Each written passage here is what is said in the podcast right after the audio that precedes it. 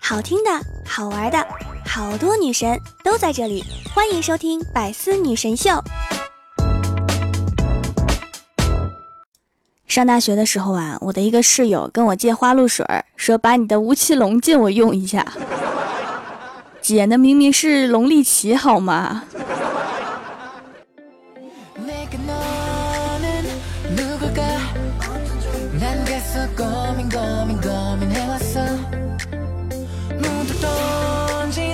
？Hello，喜马拉雅的小伙伴们，这里是百思女神秀周六特萌版，我是你们萌豆萌豆的小薯条。我终于出现啦！自从过年之后啊，我就各种出状况，经常没事儿就生个病玩玩。所以现实告诉我，我已经不是水逆这么简单的事情了。而且我的母上大人也发现了事情的严重性，于是带我去找了一个大夫调理一下身体。调理身体嘛，就是吃吃汤药啦。结果大夫告诉我，吃汤药要早早睡觉，尤其不能熬夜。所以我更新节目就成了最大的问题。我白天得上班啊，晚上居然还得睡觉，还有没有天理了？所以我现在更新节目的时间非常少，怎么办呢？哎呀，反正尽量更新吧。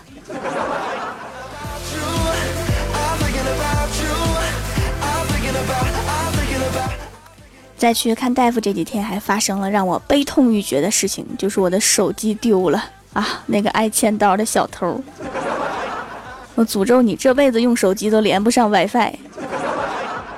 然后我就突然想起啊，这个时候可以召唤一下万能的民警同志啊，结果来的是刑警。一听刑警啊，我脑海里立刻浮现了《白夜追凶》啊、无罪之证啊、使徒行者呀。结果刑警来了之后啊，给我激动的呀，有一种参观大熊猫的感觉。第一次见到刑警啊，当然了，我跟他说的是我有一种见到明星的感觉。从他的表情看，我觉得他信了。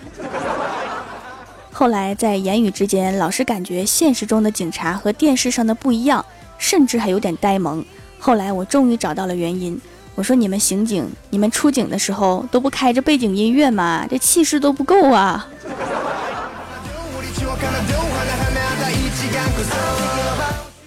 聊天的时候啊，那个刑警小哥哥跟我说，其实他考上刑警这个工作，各方面都挺满意的，就是有一点非常的可怜。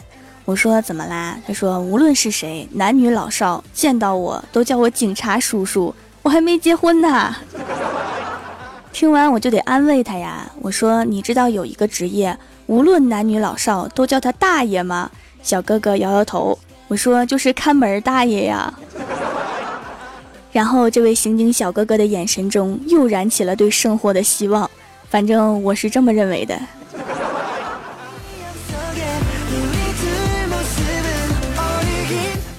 其实这个世界上要问我怕谁，除了怕父母，说实话。我也有点害怕我的逗比室友们。我上大学的时候是住宿的，然后我的室友们个个都是逗比。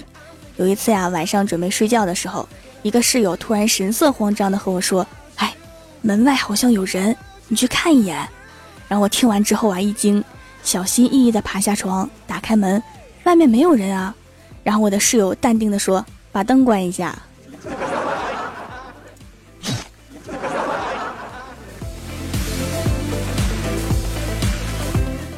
我有个特别二的室友，买了一个一米八的泰迪熊布偶，然后把他的棉花掏空，每天晨练就躲在布偶里面，防止查寝室。后来有一天啊，他被抓了，他和往常一样躲在布偶里面，然后听见关门声就起来了。谁知道校长并没有走，突然看到一个泰迪熊爬起来，差点吓死。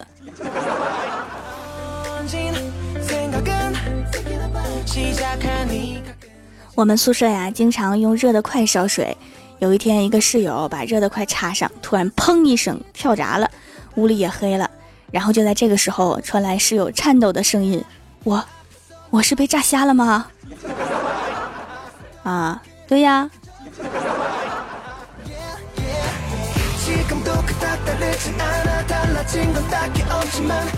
有一次呀，我煮了个鸡蛋，煮好之后，他放在鼻子下仔细闻闻，然后认真的说：“这是母鸡下的蛋。”我说你怎么知道的？闻出来的。结果这货来了一句：“因为公鸡不会下蛋。”滚！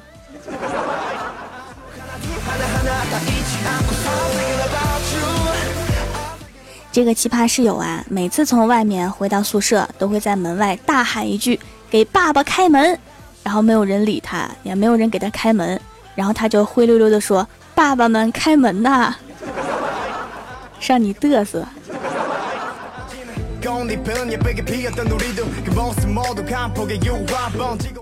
有一次啊，我们屋所有人一起去洗漱，先出去那个啊，在门口等着我们。然后看到我们都收拾好了，他突然一甩他的毛巾，用那种怡红院门口迎宾大妈的口气说：“姑娘们接客啦！”我至今都忘不了走廊里的人看我们的眼神。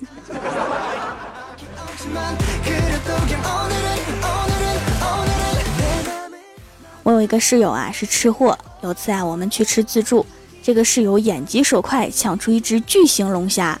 据说是那个餐台唯一的一只，然后他得意的炫耀了一番，就独自给吃了。吃完还嫌肉蒸的太干。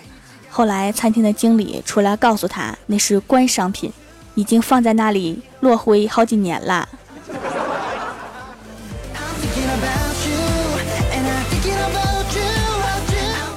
外面下雨了，李逍遥不想买菜做饭，就去快餐店解决。然后老板娘就问他：“帅哥，要吃点什么？”这个时候，外面突然轰隆一声春雷，老板娘吓了一跳，赶紧改口：“小伙子，要吃点什么？”这是说瞎话遭到了严重的警告。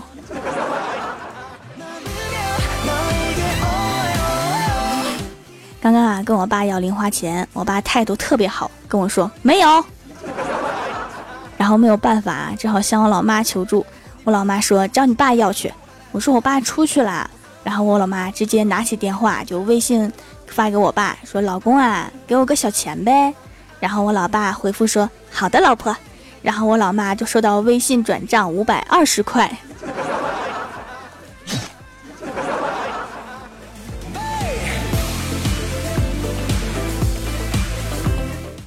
说一个我小时候的事儿啊，我小的时候呢身体就比较瘦弱，每一次老妈炖了排骨只留给我吃，从来不让我哥吃。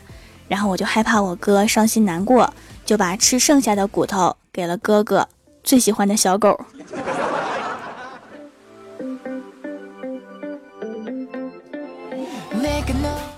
郭大侠带着老婆孩子来我家做客，带来了一桶鱼。我说这么多鱼呀？郭大侠说：“对你嫂子弄来的。”我说：“我嫂子厉害呀，徒手抓这么多鱼，这是超能力吧？”然后郭大侠说：“不是。”下午你嫂子开车把路边的鱼摊子给撞翻了，然后就都买下来了。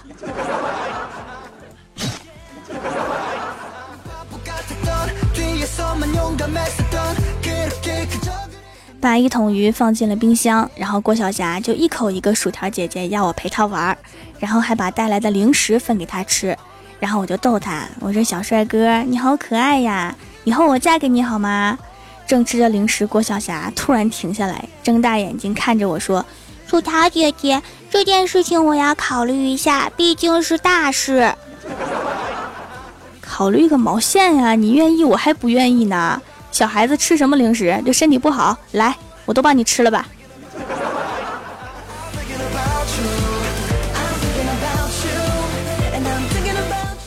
Hello，喜马拉雅的小伙伴们，这里依然是百思女神秀周六特蒙版。想听更多好玩段子，请在喜马拉雅搜索订阅专辑《欢乐江湖》，在微博、微信搜索关注 NJ 薯条酱，可以参与互动话题，还可以收听我的更多节目。下面来分享一下上期留言。首先，第一位叫做雨中，他说：“真烦人，路过客厅，发现我老爸背着我啃泡椒凤爪，他一脸幸福的啃完，才发现我看着他。”然后他不好意思的抽出一根泡椒，说：“你吃不吃？给你留的。”我寻思泡椒也是我爸的心意呀，然后就吃了，把我给辣的。我爸递给我一杯水，要是那杯水不是开水的话，我想我会很感动的。很好，专业坑娃的爹。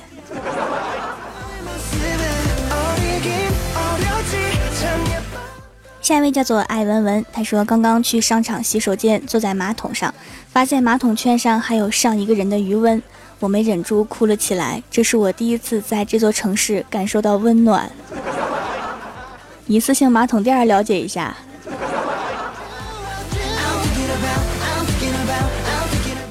下一位叫做爱 baby 的萤火虫，他说是什么让下游的村民突然生怪病？是什么让下游的庄稼突然枯死？敬请收听今晚的《欢乐江湖之郭大侠在河边洗脚》。生化武器呀！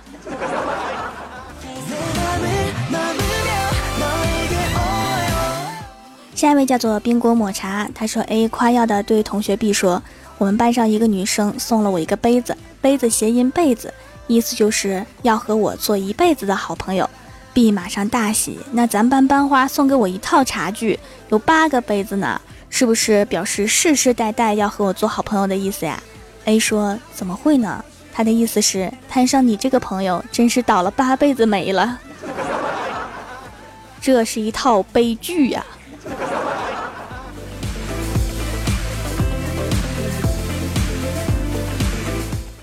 下一位叫做萧何二幺五七八，他说女儿刚刚九岁就长了青春痘，身体又敏感，吃药容易过敏。想起我们掌门小薯条的手工皂就是祛痘的，就给女儿买了用。用了几天有减轻，有一个已经瘪下去了，还不过敏。然后立刻回来囤购了几块，买三送一活动更加划算。当妈的要为女儿的皮肤保驾护航到青春期过去，不能让孩子留下任何痘痕。听说现在小孩护肤比较早哈，将来都是大美人。想当年我十岁才主动要求洗脸，哎。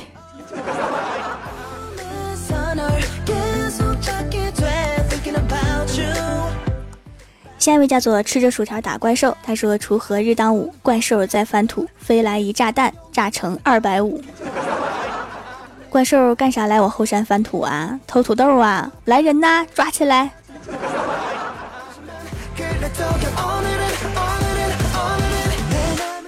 下一位叫做素颜兰，他说：“今天我气呼呼的质问校长，说校长，为什么我们高一的时候不放假，高二不放假，高三了还不放假？”校长沉默了半晌，良久说：“上上年高一不放假，上年高二不放假，今年高三不放假，这很公平啊，好像很有道理的样子。”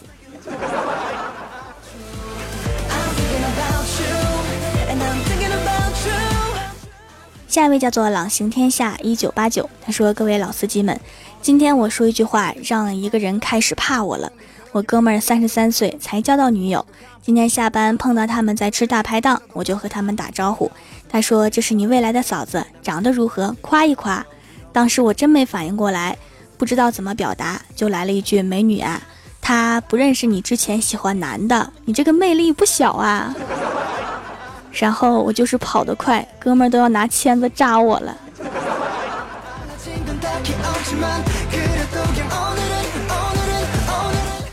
下一位叫做萌布酱，他说：“今天我也来夸夸条，条美条帅条条最可爱，条人见人爱花见花开车见车爆胎，我们最爱你，有时间抓住你就好了。可有这么多听众觉得很危险呐？那有什么危险的？你看他们笑得多慈祥，哎。”笑的时候别咬牙呀！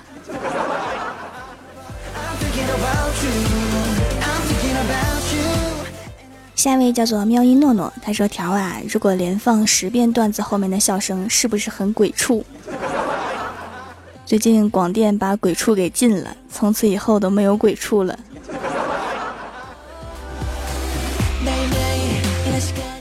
下一位叫做追忆，他说：“条条咋又断更了？我怎么入睡呢？”睡啥呀睡，起来嗨！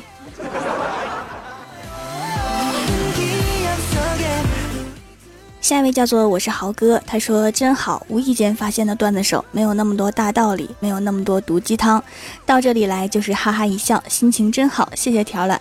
人到中年了，能遇到你真的好开心，感觉自己都年轻了不少。赶紧照照镜子啊，是不是变成儿童了？从此坐车都不用买票了。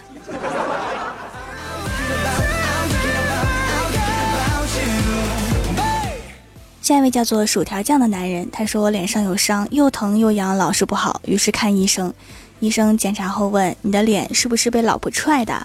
我说：“你真是太神了，从伤口就看得出来是谁踹的。”医生说：“你脸上感染的是脚气，肯定是有人光着脚踹的呀。能光着脚踹你脸的，只能是晚上你老婆把你踹下床的时候。”这个医生不当侦探都可惜了。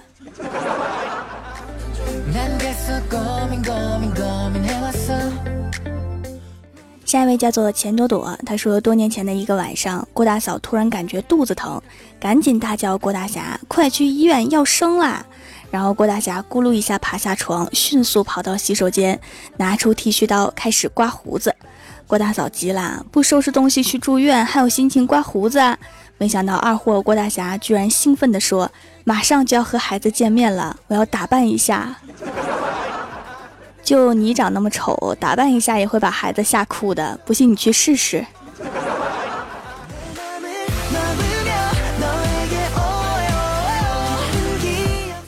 下一位叫做迪丽小热巴的胡，他说在公交车的电台里听到小薯条的节目，然后根据节目中的蛛丝马迹找到了小薯条，顺便买了几块手工皂支持一下。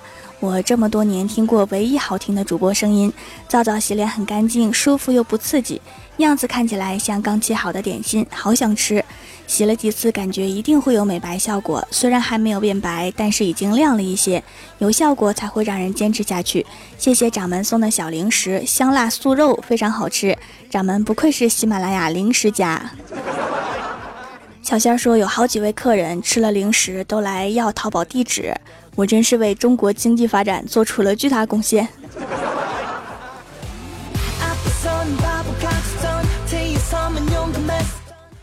下一位叫做蜀山派皂皂白，他说一直听薯条节目，发现蜀山派有日益壮大，有护蜀将军、大师兄、财务总监、舞姬、琴师、诗仙、九剑仙、修炼千年的土豆等等，这些都是称职的蜀山粉丝啊。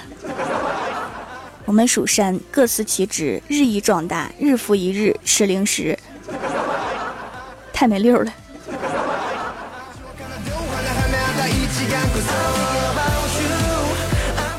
下一位叫做奔跑的五花兽，他说：“刚刚啊，老爸打电话来说，闺女啊，你远房大表姑的孙子满月摆满月酒，你去参加吗？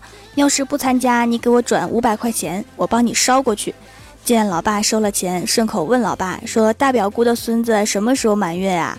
老爸说：“估计还得有半年，那就是缺钱了，想跟你要钱。”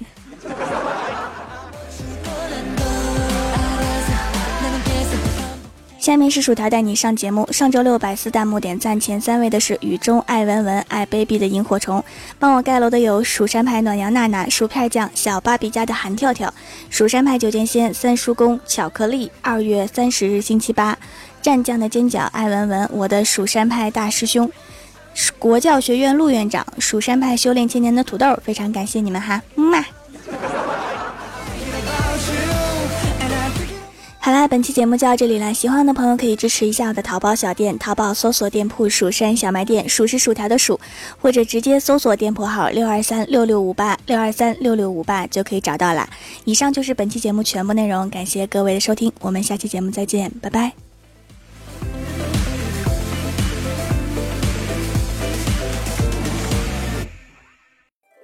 更多精彩内容，请关注喜马拉雅 APP《百思女神秀》。